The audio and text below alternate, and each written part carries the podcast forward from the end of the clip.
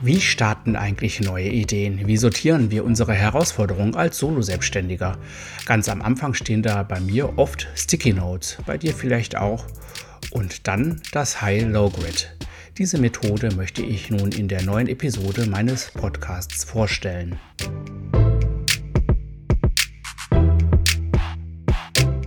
Designed Innovation, dein agiler Podcast für deine Solo-Selbstständigkeit.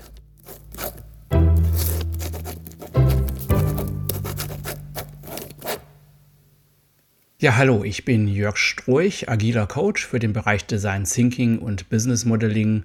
Angebote von mir findest du auf stroich.du und da gibt es zum Beispiel eine Design Thinking Box, in der ich Kreativmethoden vorstelle, die du verwenden kannst, um an deinen Herausforderungen als Solo-Selbstständiger zu arbeiten. Das können zum Beispiel sein Akquiseangst, Antriebslosigkeit, zu wenig Honorare oder die falsche thematische Orientierung und so weiter. Und eine dieser Kreativmethoden, die ich dort vorstelle, ist das High-Low Grid. Es ist eine sortierende und eine entscheidungsunterstützende Methode. Das Grid unterteilt sich in zwei Achsen in Einfluss und Aufwand, also hoher Einfluss und niedriger Einfluss und hoher Aufwand und niedriger Aufwand.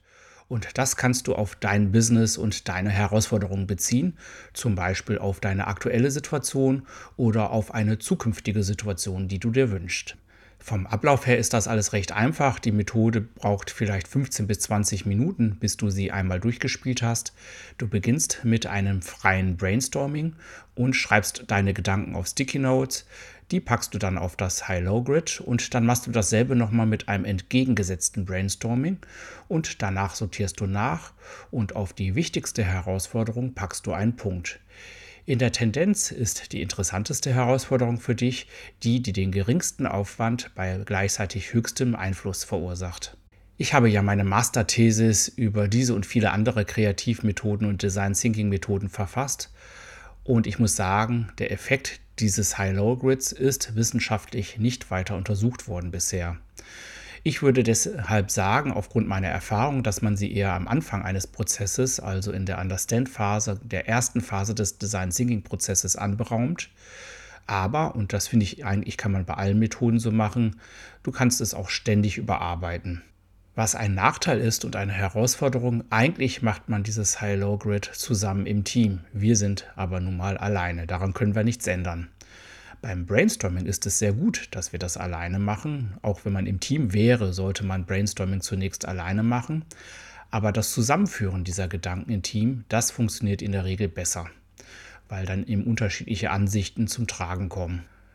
Nun gut, das können wir nicht ändern, aber was wir machen können im späteren Prozess, in, der, in späteren Phasen, weitere Methoden verwenden, die das, was wir geschrieben haben, nochmal gedanklich aufbrechen und damit also dieses Bias-Driven, dieses Vorurteilsgeladene verhindern.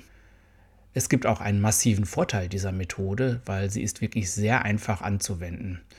Und weil sie so einfach anzuwenden ist, ist sie auch einfach zu erlernen und schnell umzusetzen. Und das finde ich persönlich immer sehr wichtig bei Methoden, dass man dazu nicht erst studieren muss, um sie anwenden zu können.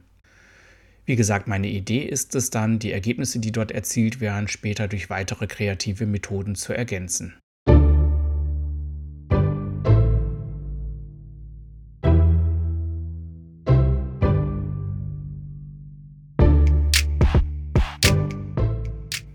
Ja, das war das Thema meines Audiolexikons über das High-Low Grid.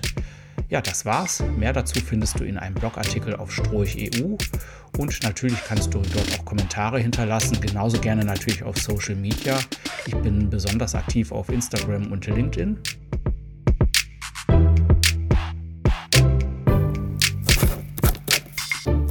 Ja, dann bis bald, dein Jörg.